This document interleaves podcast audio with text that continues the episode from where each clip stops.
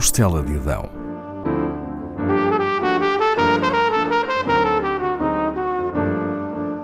Com Paula Castelar.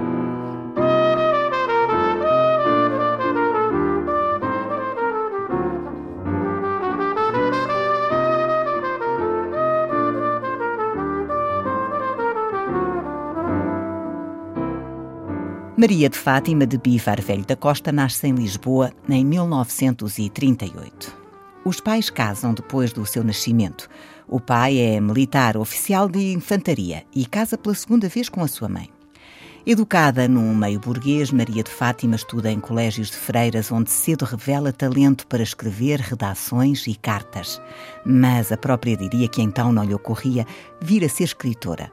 A profissão não era valorizada no ambiente em que vivia há de licenciar-se em Filologia Germânica pela Faculdade de Letras da Universidade de Lisboa e tornar-se professora do ensino secundário. Mais tarde, entre 1980 e 1987, leciona português enquanto leitora do King's College, em Londres. Sobre a temática do ensino, publica, ainda jovem, o estudo Ensino Primário e Ideologia. Antes já se tinha notabilizado como escritora. Estreia-se em 1965 com o livro de contos O Lugar Comum. Numa entrevista dada a Fernando Assis Pacheco para a RTP em 1975, conta como se deu a escrita e publicação desses contos.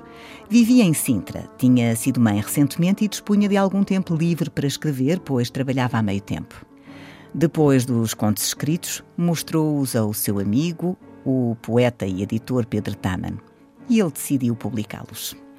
Daí a quatro anos, em 1969, sai o romance Maina Mendes, que lhe dá um lugar de relevo. Eduardo Lourenço referiria a sua escrita como sendo, e cito, densa e plural, de um virtuosismo sem exemplo entre nós. Em 1972, Maria Velho da Costa torna-se conhecida de um público mais vasto após sair o livro escrito pelas mãos das Três Marias, As Novas Cartas Portuguesas. As outras autoras de nome Maria eram Maria Isabel Barreno e Maria Teresa Horta. A experiência da criação conjunta foi vivida intensamente por todas. Ao longo de um ano, encontraram-se várias vezes por semana.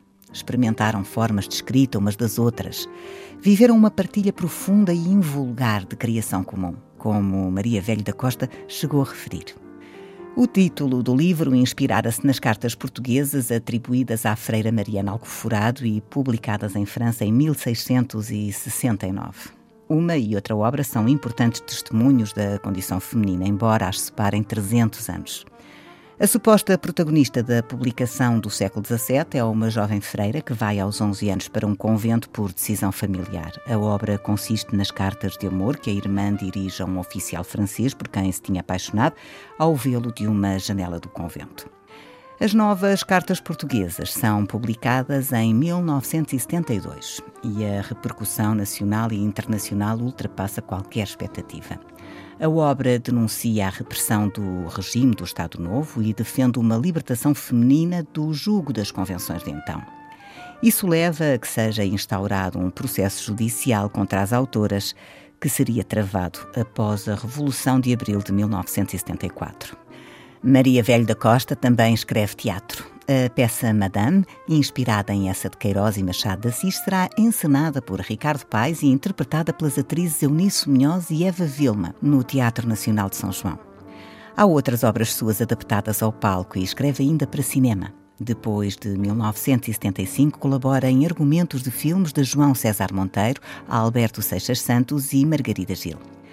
A escrita ajudou Maria Velho da Costa a entender-se e a entender o que a rodeava. Também terá sido certamente a busca da compreensão de si e do outro que a levou a frequentar o curso de Grupo Análise da Sociedade Portuguesa de Neurologia e de Psiquiatria. Maria Velho da Costa verá a sua escrita reconhecida com alguns dos mais ambicionados galardões. Recebe o Prémio Camões em 2002 e a Associação Portuguesa de Escritores distingue-a com o Prémio Vida Literária em 2013. Nos anos 70, entre 1973 e 1978, integra a direção e é presidente da Associação Portuguesa de Escritores. No ano seguinte, aceita ser secretária adjunta da Cultura. Dirige depois, até 1988, a revista literária Loreto Entre 1988 e 1990 é a Dida Cultural da Embaixada de Portugal em Cabo Verde. Verá o seu contributo reconhecido pelo Estado português ao ser condecorada com o grau de grande oficial de duas ordens, a do Infante Dom Henrique e a da Liberdade. Morre aos 81 anos em Lisboa em 2020. Nesse mesmo ano, a Sociedade Portuguesa de Autores cria um prémio anual com o seu nome. A fechar, leio um pequeno excerto da sua obra Revolução e Mulheres, um retrato de mulheres do povo no período pós-Revolução de Abril. Elas fizeram greves de braços caídos. Elas brigaram em casa para ir ao sindicato e à junta. Elas gritaram à vizinha que era fascista. Elas souberam dizer salário igual e creches e cantinas. Elas vieram para a rua de encarnado. Elas foram pedir para ali uma estrada de alcatrão e canos d'água. Elas gritaram muito. Elas encheram as ruas de cravos. Elas disseram à mãe e à sogra que isso era dantes. Elas trouxeram alento e sopa aos quartéis e à rua. Elas foram para as portas de armas com os filhos ao colo. Elas ouviram falar de uma grande mudança que ia entrar pelas casas. Elas choraram no cais agarradas aos filhos que vinham da guerra. Elas choraram a ver o pai agarrear com o filho. Elas tiveram medo e foram e não foram. Elas aprenderam a mexer nos livros de contas e nas alfaias e nas herdades abandonadas.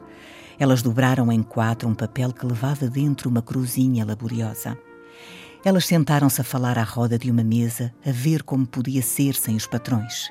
Elas levantaram o braço nas grandes assembleias. Elas costuraram bandeiras e bordaram a fio amarelo pequenas foices e martelos. Elas disseram à mãe: Segure-me aqui os cachopos, senhora, que a gente vai de caminhonete a Lisboa dizer-lhes como é. Elas vieram dos arrabaldes com o fogão à cabeça ocupar uma parte de casa fechada. Elas estenderam roupa a cantar, com as armas que temos na mão. Elas diziam tu às pessoas com estudos e aos outros homens. Elas iam e não sabiam para onde, mas que iam. Elas acendem o lume, elas cortam o pão e aquecem o café esfriado. São elas que acordam pela manhã as bestas, os homens e as crianças adormecidas.